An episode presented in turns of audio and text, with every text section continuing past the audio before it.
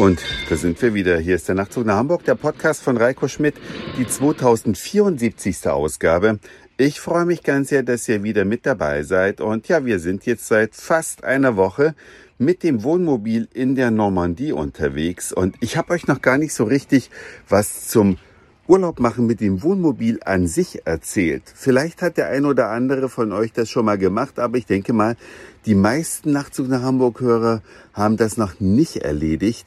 Und ihr müsst euch das so vorstellen, als Basis dieses Fahrzeugs ist so eine Art VW-Bus, aber der Aufbau oder überhaupt ein Transporter und darauf ist ein Wohnwagen aufmontiert. Und zwar einer, der hat über dem Führerhäuschen in unserem Fall so eine Beule, die nennt sich Alkoven und da oben drin schläft man. Aber man ist ja nicht nur zum Schlafen unterwegs, sondern man will vielleicht auch was kochen. Und dazu befindet sich im hinteren Teil des Fahrzeugs eine Art Einbauküche. Und damit die Sachen in der Küche hat man ja vieles, Tassen, Teller, Kochgeschirr, Besteck und so weiter, Brettchen, Zubereitungsgeräte. Und damit die Sachen nicht rausfallen während der Fahrt, sind die Türen alle verschlossen. Und zwar, das hört sich so an. Man drückt auf den Knopf, jetzt ist die Tür zu. Und wenn man nochmal drauf drückt, dann kommt der Knopf so ein bisschen raus und dann hat man auch was zum Anfassen, um die Türen zu öffnen. Und das ist hier überall, an allen Schubladen, an allen Klappen ist so ein Knöpfchen dran, was man erst öffnen muss. Und es gibt auch einen kleinen Herd, der hier eingebaut ist. Der hat drei Flammen. Man hat zwei Propangasflaschen in der Seite des Fahrzeugs drin und die powern nicht nur den Herd, sondern auch die Heizung und die Warmwasserzubereitung. Man hat auch eine Dusche hier drin. Man schaltet dann den Regler auf 40 oder 60 Grad. Dann wärmt sich das Wasser auf. Dann kann man auch abspülen mit warmem Wasser. Und in der anderen Richtung kann man zusätzlich noch die Heizung einschalten. Wenn man also im Winter unterwegs ist, hat man hier auch gleich noch eine Heizung drin. Aber das Erstaunlichste für mich ist der Kühlschrank. Der Kühlschrank, der geht nämlich mit Gas unter anderem. Wir stehen also hier und den ganzen Tag ist die Gasflamme an und kühlt den Kühlschrank richtig gut. Man kann ihn auch umschalten auf 12 Volt, wenn man fährt. Das machen wir dann auch gleich, wenn es zur nächsten Station geht. Aber es gibt auch noch einen 220 Volt Anschluss, wo man, wenn man Landstrom hat, ja praktisch sich ans öffentliche Stromnetz hängen kann. Und zur Wasserversorgung sei noch gesagt, man hat einen riesigen Frischwassertank. Da passen vielleicht 100 Liter rein. Davon wird geduscht und davon wird natürlich auch Geschirr gespült und auch die Toilettenspülung funktioniert damit. Und das Wasser, was man beim Duschen und beim Abspülen macht, das ist sogenanntes Grauwasser.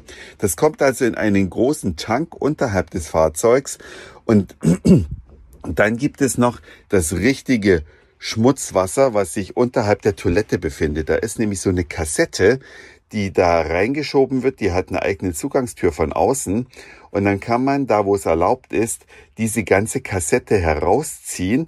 Da befindet sich ein chemisches Mittel drin, das hat so eine dunkelblaue, gelige Farbe. Offen gestanden weiß ich gar nicht genau, was dieses Zeug macht, aber letzten Endes sorgt es wahrscheinlich dafür, dass der Geruch erträglich bleibt.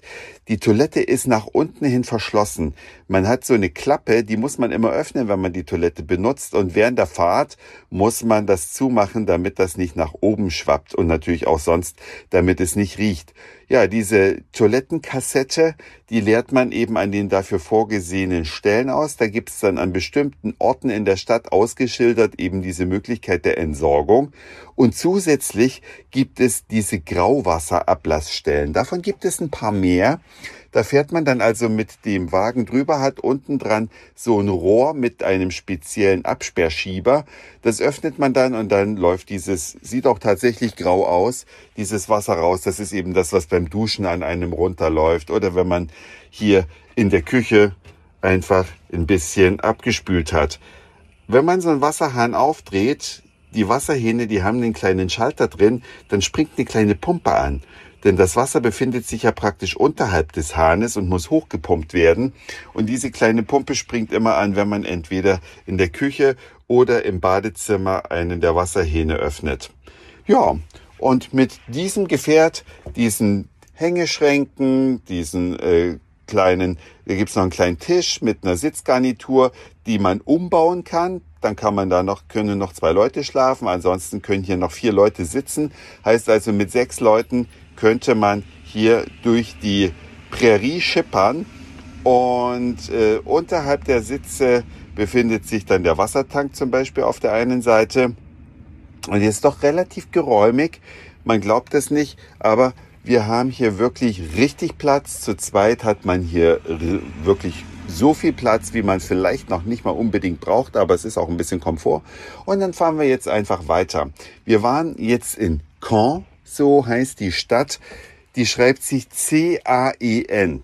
Ja, C-A-E-N wird Caen ausgesprochen und eine der Überraschungen hier auf unserer Tour in der Normandie, weil gehört haben wir davon noch nie etwas, aber es ist eine studentisch geprägte Stadt, sie ist ziemlich groß, es gibt hier Straßenbahnen, es gibt hier kostenlose Elektrobusse, es gibt riesige Kirchen und auch noch eine Burg mitten in der Stadt, tolle Einkaufsmöglichkeiten, also einen Besuch auf jeden Fall wert. Ja, das war's für heute. Dankeschön fürs Zuhören, für den Speicherplatz auf euren Geräten. Ich sag Moin, Mahlzeit oder guten Abend, je nachdem, wann ihr mich hier gerade gehört habt. Und vielleicht hören wir uns schon morgen wieder. Euer Reiko.